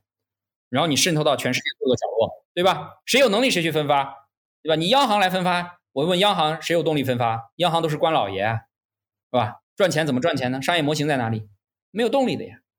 所以这个事情，我觉得是美国把市场化玩到极致的一种套路，非常的聪明。你刚讲这点，确实让我我一直间之前一直没有注意到这一点。你无论发什么什么稳定币 BST 这个这个 BUSD 或者 TUSD 这个词里面全都是 USD，全都在以 USD 做锚定。不管是后面这个出现，现在市场上面最火的这个什么算法稳定币，大家到最后都还是脑子里面就是那个自然而然的概念，都是想着说啊，我还要以 USD 做锚定这样子。对。这就是我说的新货币体系。这个新的货币体系的，就是美元石油，就是最早是美元黄金，对吧？然后美元石油，然后到美元数字货币。美元数字货币的这个从美元美元石油到美元数字货币的这个新的这个体系的更迭，在我看来，大概需要十年到二十年的时间，就会完成这个更迭。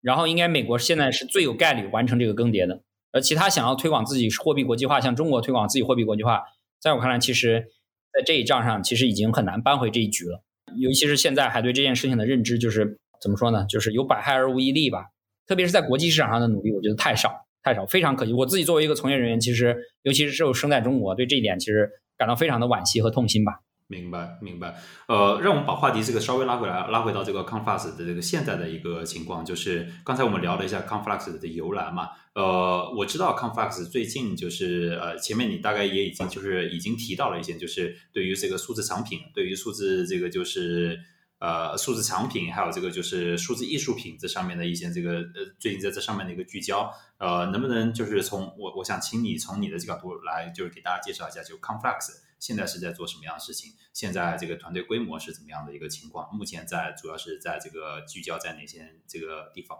对，哦，那刚好谈一下国内这块的发展好，就是说，如果说海外大家去 Dune Analytics 上查这个 OpenSea 的交易额，一个月大概对吧，二十亿美金到四十亿美金的这个交易额一个月啊，那国内其实这个市场对吧，不应该有这么大的数量级的差异，而且中国政府是允许去做这个。呃，数字藏品、数字文创在中国的发行和交易只是要用人民币啊，我反复强调。那么这个市场呢，按理来说，我觉得它的市场规模也不应该是一个仅仅是一两亿的市场每个月啊，它至少是个一百亿到两百亿人民币级别的市场。中国这么多用户呢，对吧？你就算以前炒文交所的那些人，他一个月也都几十亿的交易额呢，光一个文交所就是就是文物交易所。但现在就是说一个做这个虚拟的数字藏品，因为 NFT 这个概念。数字藏品这个概念在国外得到普及，中国大肆的报道，所以这个共识在中国也形成了，大家也愿意去，也开始认可购买小图片的这个价格。那么以前光一个文玩的一个交易所就一个月就能几十亿，那现在数字藏品、数字文创可不止只有文玩哦，有文玩类的、体育类的、粉丝类的、动漫二次元类的，对吧？然后这种品牌营销类的种类非常的繁多，对吧？还可以有虚拟世界、虚拟土地，所以这块是一个非常大的市场。目前我们在国内呢，大概也就是六七十个人。但是在我们这上面创业的这种生态的做文创类的产品，已经大概有二十几家了。现在最好的一家业务，一个月光这个交易额，就是这种 NFT 它二级市场这种交易额，最好的话一个月大概都有小几亿，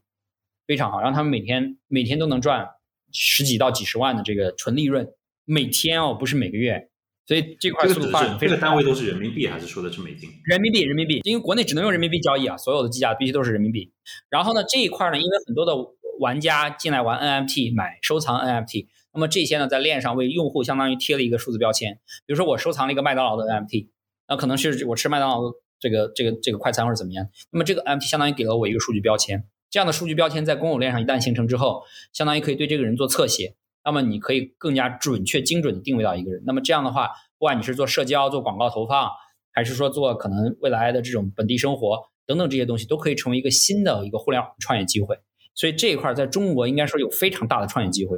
只是它没有给这个底层是基础设施很大的价值捕获，这个可能是我们的遗憾，但这个并不是创业者的一个遗憾。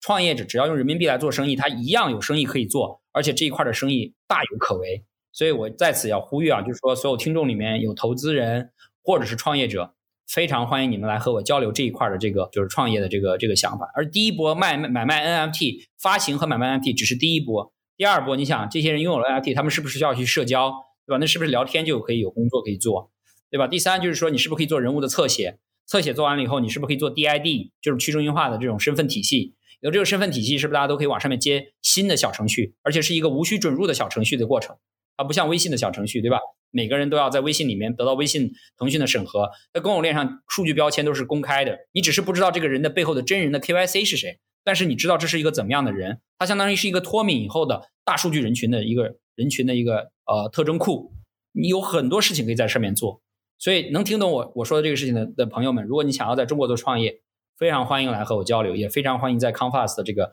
生态上去做做机会。我可以给大家，包括从对吧，这从人才、从融资、从政策，然后从这个办公场地啊，我们通通啊一站式服务啊，帮助大家啊去去做好这个创业的一个这个整个过程，特别是国内这一块儿。对于一个比如说像是呃目前只有一个点子的年轻人，你们也欢迎吗？也欢迎，也欢迎，因为特别要注意的就是区块链就是这样来创业的，就是你如果只有一个点子。你应该怎么创业？很多第一次创业的人啊，会会非常的吸收自己的，呃，就是想法。他觉得我的想法如果告诉别人，就会被抄袭。其实这完全是错误的。想法这个世界太多了，真正最后拼拼的是执行力。那么在区块链这个世界里面，而且大家又非常的 Web 三的世界，大家非常尊重原创的想法。其实你应该做的是，当你只有一个想法的时候，你应该呼朋引伴，到处去传播布道你的想法。在传播和布道的过程中，有人只要爱上你这个想法，他就会加入到你的这个过程中来。而且这种过程其实是一个相当于叫自然选择和正向选择的过程，因为来的人他都是被你的这种使命所感召的，他本身就是不需要太高的管理成本就可以去完成这个事情，它要远好于这种社会招聘，所以这就是 Web 三的一种创业路线。你有一个想法以后，就要去论坛发帖，就要去那个 Twitter Space 上去参加 AMA，去 Podcast 上讲你的想法，然后能够召集到有愿意就是有想法想做事情的人，然后大家一起来做事情，两三个人先打黑客松，黑客松拿 Grants。a k e r s o n Grants 拿下来以后，慢慢做出产品原型，然后做用户，然后开始融资，最后这一切就是会顺理成章，非常的就是 Web 三的创业一定都是这样的一个一个过程，一定要把自己的理念和主张宣传出去。是的，我我看到这个呃 Conflux 现在也孵化了很多的这个就是一些企业，比如说像我前几天看到的那个居咕咕，还有一些其他的这个平台，他们在他们不仅仅是在上面做了一些探索。而且我能看到他们的这个产品，实际上，呃，因为我自己做这个就是计算机也做了很久嘛，我觉得他们产品其实也做的就是非常的精美，也都做的非常好。就是能跟我们分享一下，就是 Conflux 目前的生态是一个什么样的一个情况吗？对吧？就是说，首先像我刚才讲的，已经有二十多家这种发行和交易 NFT 的企业，这些企业是直接赚钱的，啊，直接赚钱。那么这些企业带来了用户之后呢，就会需要有 AnyWeb 他们这样的 DID 的这种身份系统介入，因为现在大家都是帮用户做私钥托管的。但是这样各家的话，它的私钥托管啊，各家的账户体系是不统一的。中国用户都习惯用手机号验证码来登录一个 APP，这可能是中国的一个现状。如果你要大量的导入 Web 二和互联网的用户进入到这个领域，刚刚开始你就得适应。那如果这样的话，大家的账户体系不通怎么办？所以就 AnyWeb 这样的创业企业出来，我帮各家做一个统一的 DID 系统，只要大家愿意接入，各家的账户体系都是打通的。大家其实已经非常就是厌倦互联网那种就是一个 APP 就做一个数据孤岛的这种。这种创业方式，大家更愿意把自己的数据互相打通，大家连成一片，只有这样的方式才能去对抗这个大的互联网的这种公司，让大家的数据在数据成军成规模之后，能够和那边去抗衡。所以，我们这个生态里的企业，大家都非常愿意去开放数据，让用户去拥有自己的数据，让用户根据自己的数据去选择自己想要的服务。而 AnyWeb 就是这样一个身份体系的系统。对应的还有就居咕咕这样的创业企业出来，他们做完这个以后呢，他们甚至可以为用户打开，比如说哎聊天室啊，对吧？比如说打开这个社交的一些场景啊，甚至说将来自己也去做 NFT 的发行和交易。所以这个这个过程是一个非常自然而然，只要它有经济经经济效应，就会有人不断加入进来做这些事情。所以第一层相当于是 NFT 的发行和售卖，就相当于只是说把这个人群通过大家的喜好聚集起来。第二呢，就可以做人群的这种数据上的侧写画像。然后就可以做数据上的数据层次上的应用，比如说社交，比如说这种广告，对吧？或者说那种商业投放。所以这个这个这个，只要数据越多，你能想到的创业机会就越多。所以这个过程就是是一个很自然而然的过程。而在中国，大家可能说没有 token 怎么做 token economics？这个我跟大家说，完全不用担心，中国的 NFT 是可以交易的，中国的 NFT 一样可以被作为 token economics 中间的重要一个环节。在国外，可能大家都喜欢那种就是独一无二的这种 NFT 当做艺术品，但在中国，很多中国人都接受这种具有多版画的这种，就是比如说一个图片它有一千个版或者一万个版，那么这样它既兼具着同质化和非同质化，它是 ERC 幺幺五五协议，那么这种兼具同质化和非同质化的这种小图片，它一样可以有涨跌，它一样可以做经济模型，只要你稍微思考一下变通，你在中国一样是可以做 Web 三，核心就是你要用人民币来做交易就是了，其他其实跟国外没有区别。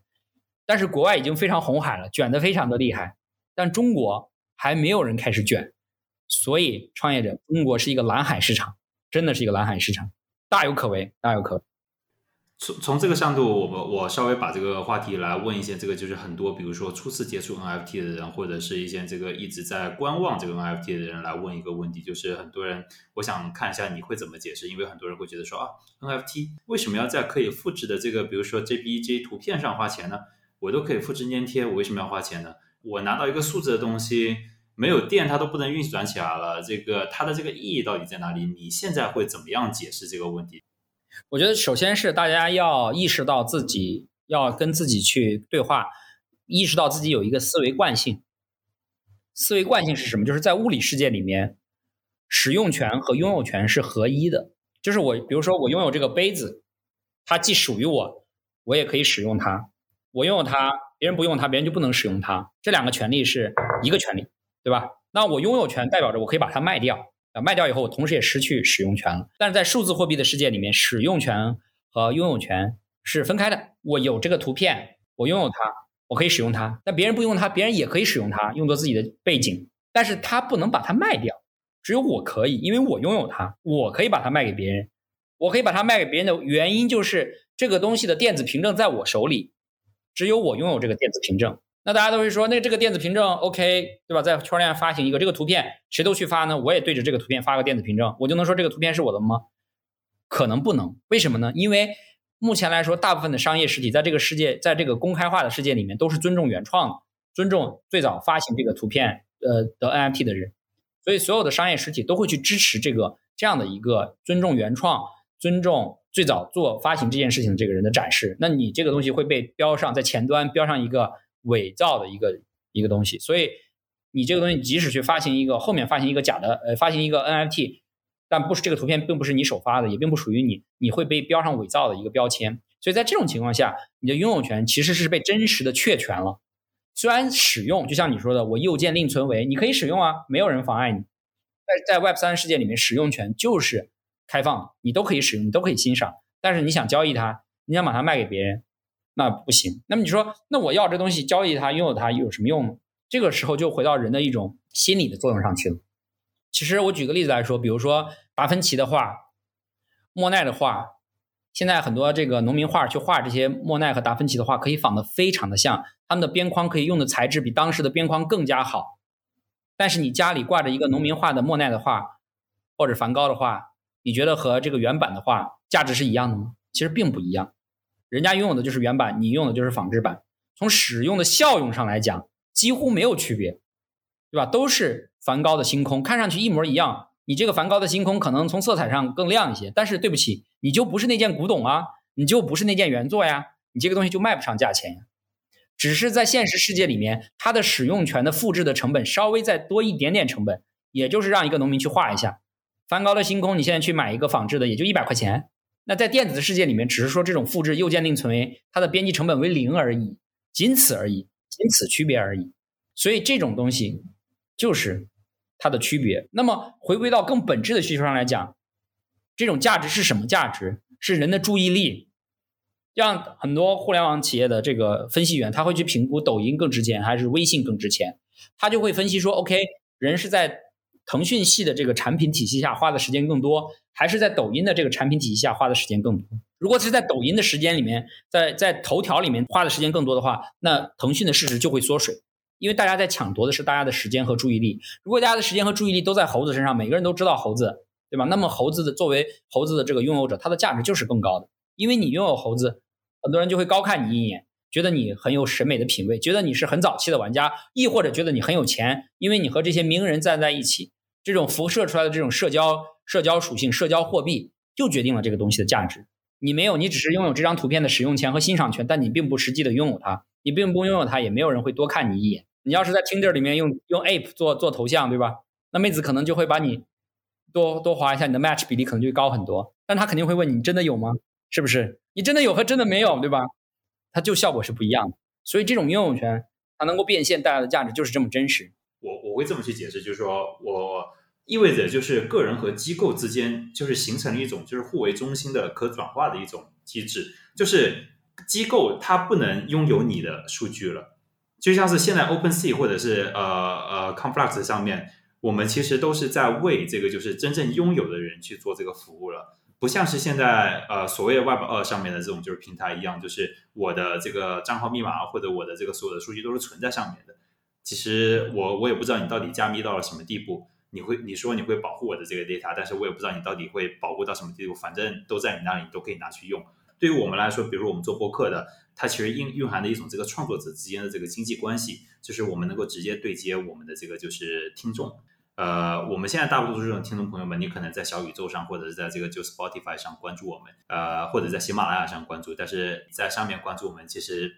并没有办法接触到我们，因为你其实是在关注喜马拉雅，其实并不是在关注我们。喜马拉雅突然觉得就是说，呃，觉得我们哪天哪期做不好了，就把我们这个就是下档了，那其实我们就没有办法跟我们的听众之间接触到了。但是 NFT 这个让你可以和作者。和，就像你刚说，你直接和梵高，说不定就是那个原画的作者，能够跟他之间接触到，我觉得这个确实是很有意义。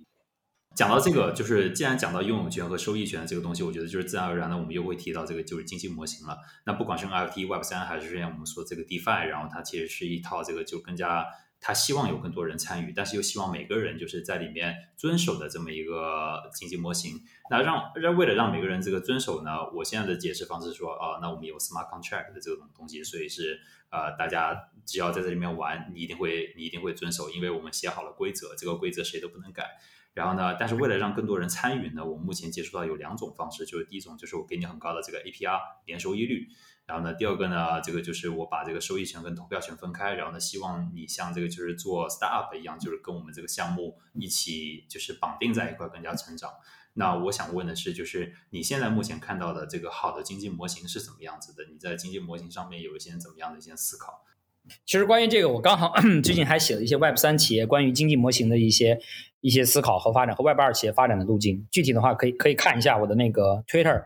大概写了四条。这里分享一下，我 Twitter 是那个 Forgiven Ever，就是 Forgiven，就是被原谅，再加上 Ever 这个词，Forgiven Ever 是我 Twitter，就是首先它的用户的传播路径是不一样的。Web 二企业更多是说补贴加广告，然后走的是公域流量的传播，然后 Web 三呢，更多是走的是这个私域传播，就是人传人啊，听上去有点像庞氏，但是大家传播的主要路径是因为我在里面赚钱了。那么赚钱呢，刚好就谈到第二个点，就是说这是一种庞氏经济学。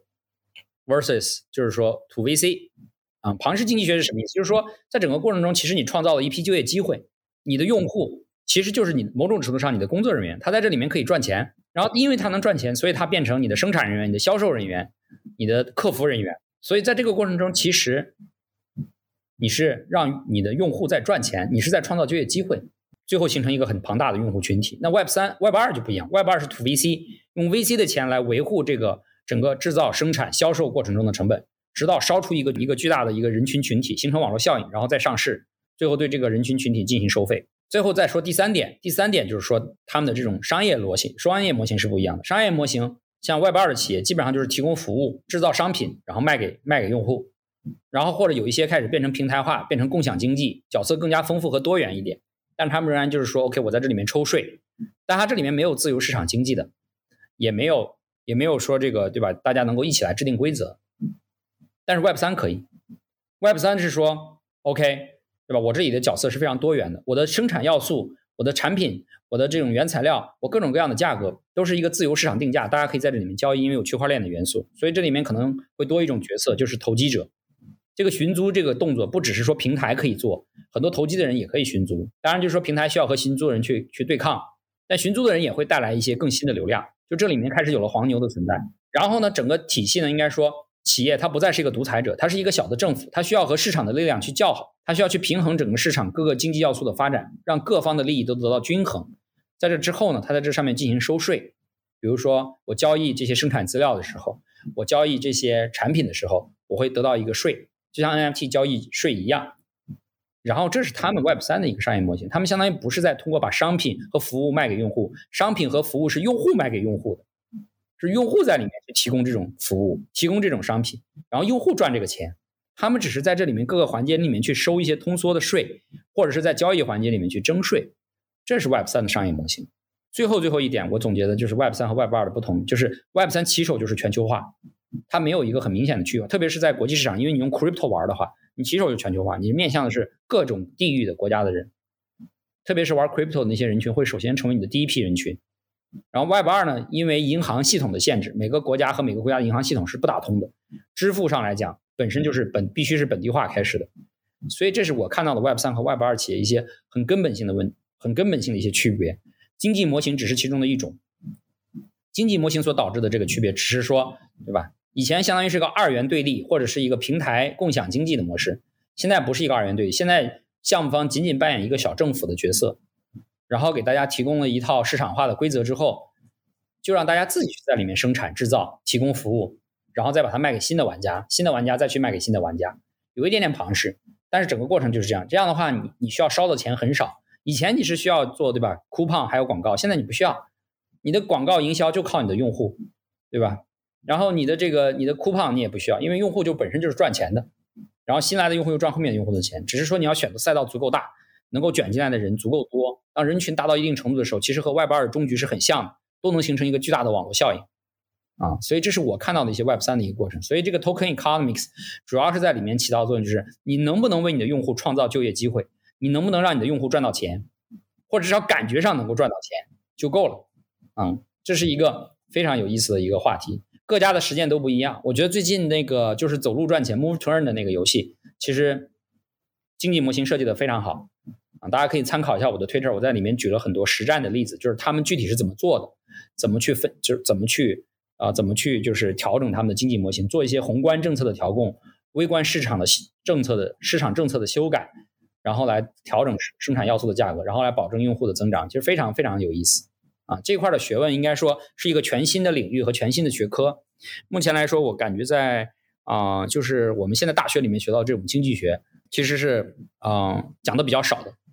因为这个特别像一个，就相当于是叫做呃，你如果是一个政府人员，你怎么来平衡你这个市场里面的经济要素的这些价格，不让经济过热，又不让经济过过冷。其实很多时候学的要学的，其实是要体现出你微观经济学和宏观经济学的一种功底。能把这种经济学的能力涉及到你的庞氏经济学里面去，啊，你就可以把这个模型做得非常的好，让最早的一批种子用户慢慢的形成一种对吧向外辐射的一个社区传播的一个能力，这个是非常有有趣的一个过程。我觉得今天可能不能完全的展开，但我先简单提这几点。呃，刚刚提到了一个那个，就是关于比如说面向全球化嘛。如果你在 crypto 或者是 Web 三的呃这个基础上面建立运营你的这个项目的话，你很自然的就是面对的是全球化的一个东西。我作为个人，就是也是让我最近觉得非常吃惊。我在 Discord 上面就是看到很多这个项目，基本上你进来之后，你都可以找到这个就是起码三四个国家以上的人。我们所谓这个一指的 Web 二的这现在这一块的这个。公司就像你刚刚提到的，如果你想在这上面，比如说去呃 socialize 去广播你这个东西，你需要花钱去买广告，你需要去这个付很多钱给这个 KOL。我们在这个 Web 三这边基本上是都没有，就是说给钱去买广告做这么一个事情去做的，全都是现在这个传播，反而这个但是这个传播反而非常的快速和这个这个就是及时能够传达到这个不同这个点，而且非常的精准和有效，而且这些用户本身还会扮演一些客户的这种客服的角色。呃，Conflux 其实，在 Discord 上面我看到也有四千的成员推特上面也都有快就是有五十 K 五万的这个粉丝的数量了。你们是怎么运营自己的社区的？你们有比如说是非常重要、非常这个注意这一点的去运营它吗？还是其实它自然而然就是形成了？比较偏向于自然而然的形成，但是我们也有在就是有意识的去做。就是说说实话，在 Web 三企业里面，你要做的是我将讲用户的增长是社区传播的，你要做的是多去做 AMA，多去做公告。然后，如果你能够带着大家赚钱啊，一个对吧，很核心的诉求，你的话就会像圣经一样被你的信徒到处去传播。明白。呃，最后我想在这个在进入到我们下一个比较这个欢快的一个环节之前，最后再问几个跟呃这个创业上面的一些问题。比如说，你对于现在想要进入区块链，或者是做 crypto，或者是做 NFT 这上面的这创业者，你对他有什么样的一个建议？哦，我觉得首先要选定自己的市场，感受一下自己。呃的能力，对吧？如果自己的国际化能力非常强，那我觉得可以直接走 crypto global 的这种格局。如果觉得自己在中国的资源比较强，然后也觉得说国际市场太卷，那你要做中国合规的。首先你要选定你的战场，对吧？第二你要选定自己的团队和 idea，对吧？你要去做什么样的东西，然后你根据自己的做的东西找找到你自己做的团队，然后找好之后呢，开始去做一些，比如说黑客松，对吧？或者到处去去传播你的理念，然后呢，慢慢的形成一个 demo。然后把它做出来，然后再去组 VC 去融资试错，到你的商业模型成立，然后把它做下去。就这个过程，我觉得和 Web 二企业很不一样的地方，就是我一第一天我就找 Angel Investor 什么的，就是我先就图 VC，然后闭门造车。不，你从第一天开始就要去做共识。什么叫做共识？就是到处去宣扬你的理念。第一天就要开始经营你的 Twitter，经营你的微博。第一天就要开始注重这种就社区传播的这种质量。要开始去寻找你的种子用户，因为这些用户其实很有可能就会变成你的员工，有可能是正式的，有可能是 part time，有可能就是 voluntary，有可能是 DAO，对吧？VC 也非常看重你在这一块的这种功力，所以这个和外边企业创业很不一样。大家先成立一个小团队，然后一个内部的企业做出一个非常好的一个产品或者服务卖给用户，完全不是这样子。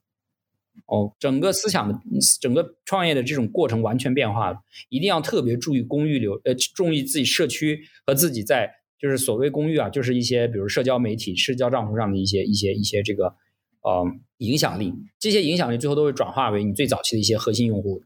然后他们会跟着你走，然后慢慢的就跟着你的这个梦想，跟着你的目标和使命感一直走下去。这是一个非常非常不一样的一个一个创业路径，特别是你是做这个应用生态的啊，做应用生态的，其实做基础设施也一样做，只是说做应用生态是面向用户，做基础设施的是面向开发者啊，面面对更多相当于 to B 这样的一个过程。对，所以就是说你要选定，对吧？一你是选什么大的方向，国际还是中国，对吧？第二是说你是选基础设施还是应用，对吧？然后你选定团队以后，然后你再思考自己怎么去做到一个有影响力的人。在 Web 三世界，这个非常重要。然后到处去传播自己的理理念思想，然后后面的事情就会变得很顺利。那现在你们这个就是前面你也提到，就是 c o n f a 现在有六七十个人的这个团队了。在国内的，国外还有二三十、三四十那样的。那应该说是总共其实有一百个人的这个一个团队，它其实也不小了。差不多。我想问的是，就说在这个上面，比如说是带领大家一起在这个正确的方向上去前进，这个过程当中会有焦虑的时候吗？如果有的话，你是怎么样去应对你的这种焦虑感？说实话，整个监管环境下，我也讲到了，CFX 的价值捕获要远输于以太坊、Solana、Avalanche 这种，因为。国内的这个政策环境嘛，而我们因为地缘上本身就跟国内创业者关系走得比较近，所以我们在这一块呢，确实和其他海外的同行来比呢是呃慢一些。但是和国内同行来比，我觉得我们应该是做的非常非常出色的。呃，国际化市场上的拓展确实输给了海外的这些同行啊，但这个也是带着镣铐在舞蹈啊。我们面对这种局面，我们应该说要做到我们最好的不掉队，然后同时在国内。站住卡位，把这两件事情做好，我觉得就是我们能做到。但在这个过程中，确实因为很多小伙伴，对吧？因为受到这种海外环境赚钱效应的这种感召，就相当于说是加入到那个大军的系列里面去了。这个我非常也能够理解，要赚钱嘛，对吧？除了做影响力，大家也要说我要赚钱，对。所以这个其实就是我们面临的一个挑战，怎么面对？就是说。呃，海外的这些同行的冲击，在他们有一个更好的这种创业和呃成长的环境里面，而我们确实是在一个地域模式里面，对吧？和奋战。那么在这样的一个长期拿不到正反馈啊，这个正反馈主要指币价，的这个正反馈的这个这个情况下，我们怎么怎么就是负重前行，怎么给大家打气？但我们也在努力。好在今年我们国内起色还是非常好，特别是国家放开做 NFT 的国内市场这一块。虽然我们的价值捕获是少，但是我们作为一个底层基础设施，正在被大规模的使用。应该说，在国内除了使用腾讯和阿阿里的这个两个联盟链以外，大部分的创业企业都在使用我们这个公链来做数字文创这个创这个领域的创业。我认为未来未来国内 Web 三的这个创业大概率也都会在我们这个公有链上发生。就是最后一个小问题，这个可能是之前我忘记说了，所以我在这边先补问一下，就是说，呃，你怎么看待这个中心化和去中心化的问题？我们说 Web Three 它一定是去中心化的吗？我认为就是去中心化这个是一个过于反动的词。啊，也让我们在中国就是遭遇了很多不公的这种监管的对待。其实说实话，这并不是去中心化。为什么这么说？以太坊的代码的这个迭代还在 Vitalik 和以太坊基金会的手里。Vitalik 决定要以太坊的以，Vitalik 和以太坊基金会基本决定了以太坊技术发展路径的重要方向。那你说它有没有中心？以太坊要投票吗？不投票的呀，基本威神说了算呀。比特币也一样，比特币的核心代码掌握在一家叫做 Bitcoin Core 的一个团队手里。要投票吗？你不同意有办法吗？不同意就只能硬分叉啦。吴继涵做的 BCH，对吧？当时威神觉得 The DAO 的那个 hack 的事件，所以决定硬分叉，所以就产生了以太坊经典。所以公有链的世界，难道就是完全的去中心化吗？实际角度来看，一点都不去中心化。再比如说像 Solana 和 Avalanche 的崛起，这背后充满着这个美国的加密资本主义的这个助推。基本上是以美国为中心的一种加密货币的这种货币体系的迭代，这这个叫去中心化吗？去中心化的理想，我认为在二零二零年的上半年之前还是存在的。二零二零年下半年之后，数字货币已经充满了各种各样的这种利益集团，已经完全不是一个去中心化。就它本身而言，它在技术的发展方向上也不是一个去中心化的过程。那么什么是更好的词呢？就是来解释它的本质。其实它是一个去信任化的过程，也就是它在稳定运行的状态过程中。你可以预期它是按照既定的规则在运行的，没有人能够瞬间的去改掉你的规则。比如说没收你的资产，比如说你在以太坊，你在你的你用私钥控制你的资产或者 NFT，它在整个过程中稳定运行的过程中，对吧？它不可能随意的抹除你的资产，但它要是硬分叉一下把你干掉，那也是有可能的呀。硬分叉是由谁决定的？对吧？那还是由团队代码的核心来决定。当然，它也不可能做出这种尤为。绝大部分人利益的这种决定，那么这种过程其实就相对于以前的一个中心化的黑盒，对吧？在权力的制衡上有了更明显的进步，但它根本没有达到说 OK，另外一个极端就是去中心化，远远不到，远远不到。世界仍然是多极的，有各种各样的主义和思潮，也有各种各样的利益集团，但是它比原来的方式更好，比谷歌的方式更好，比 Facebook、比腾讯的、比阿里的方式都更好。它在长期稳定的运行过程中做到了去信任化，但去中心化远远没有到。有中心就可以被监管，就是这样的。所以美国可以控制这些，让他们去交税，对吧？我非常非常赞同，而且也没有真正完美的去中心化。你要去到什么样的程程度才叫去中心化？一个节点就够去中心了吗？节点里面能不能再分？还有就是中心化和去中心化之间又有多少不同？现在的这个社会。我们所谓的机房，我们所谓的这种就是同步，难道不是去中心的吗？所以我觉得就是那个解释，我觉得我特别赞同这个观点。确实，可能去中心化不是一个好词。而且作为一个用户来讲，从我个人来讲，我有时候也确实不关心这个项目是不是去中心化的，而是更加关心它是不是可信任的，就是它的执行是不是就是可以看得到的。对我的利益有没有被保障？关心的是我个人利益嘛，对吧？如果说我个人的利益是被保障的，这个信任的过程。是可以理所当然的认为它是实际存在的，那就够了。那么接下来呢，我想进入到一个我们稍微比较欢快的一个 action，然后就是我们的快问快答。然后我大概会问大概七八个问题，你可以用你的第一反应回答。如果你想要多回答一两句的话，也是可以的。呃，首先这个第一个问题就是你最喜欢的家乡食物是什么？凉皮儿、肉夹馍。你有没有最近你有没有敬仰的创业者？如果有的话，是谁？呃，我觉得马云，Elon Musk。有喜欢的这个体育球队吗？嗯，呃，这个倒没有，没有很明确的。然后我们有一位热心听众说，就是在这波 Web 三里面，就是梦想成为一个什么样的角色？哦，我我期望我能成为一个呃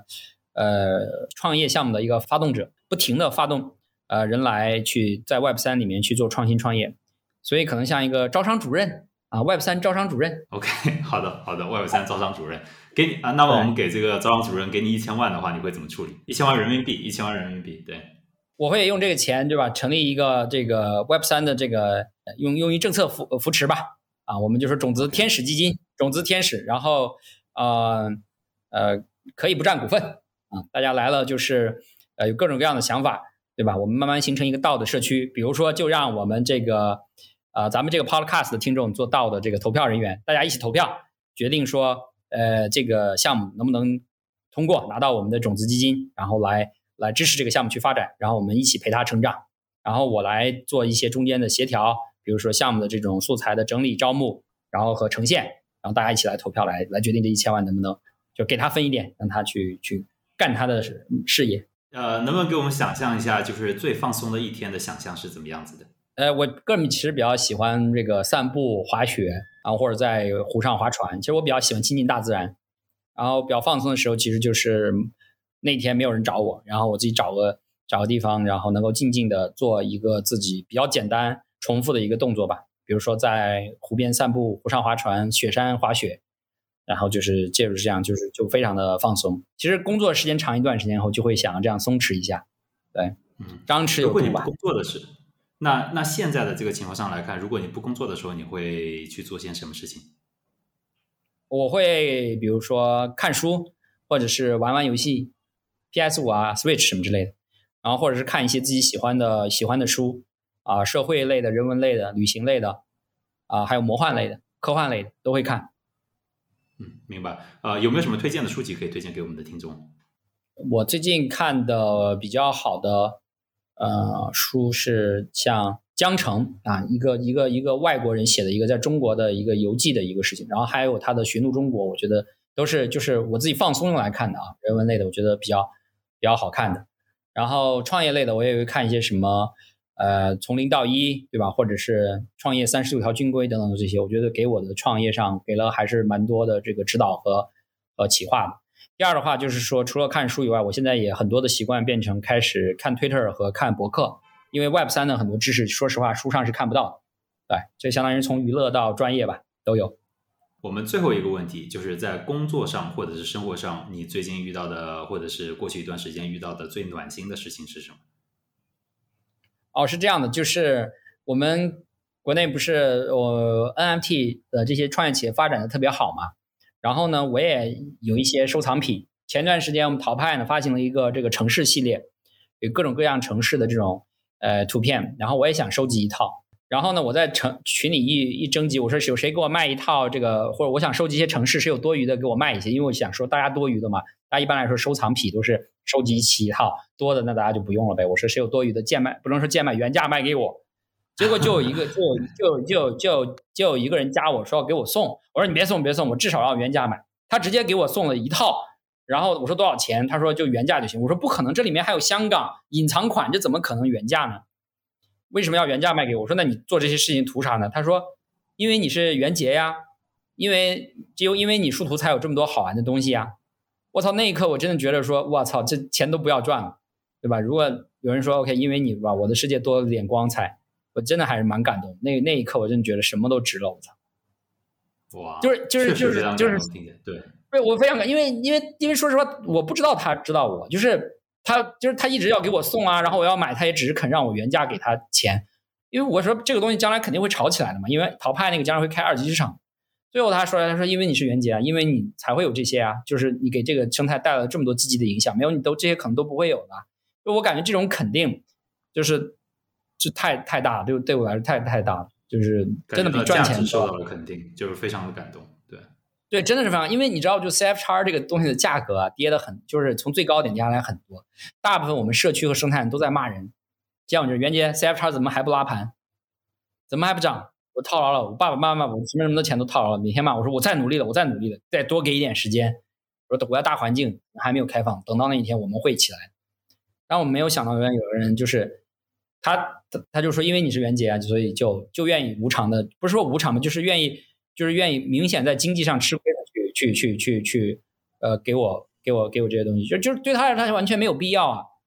所以我就觉得在这里面感觉到那种人性的一种回馈和温暖，太太温暖，真的太温暖了。就最近的事情。哇，这个确实从我的角度上听过来，我觉得这也是一种莫大的肯定吧。不仅仅是从这个就是在做的事情上面，还有个人的价值，还有这个就是一直所坚持的一个方向，看到有人的肯定，我觉得这个确实是非常大的一个宽慰。对呀、你像最早我刚刚说的，我说我的路难道就是走下去，buy side analyst、buy side manager、spin off，成立独占一方的一个大佬，像张磊这样的，那是我要走的路吗？看起来我好像能力不足，那也确实不是吧。我说能不能我做一些事情，能够影响这个世界，改变一些世界，可能范围很小，能改一点也行啊。那我觉得那一句话就让我感到，OK，I、did something there。I did something。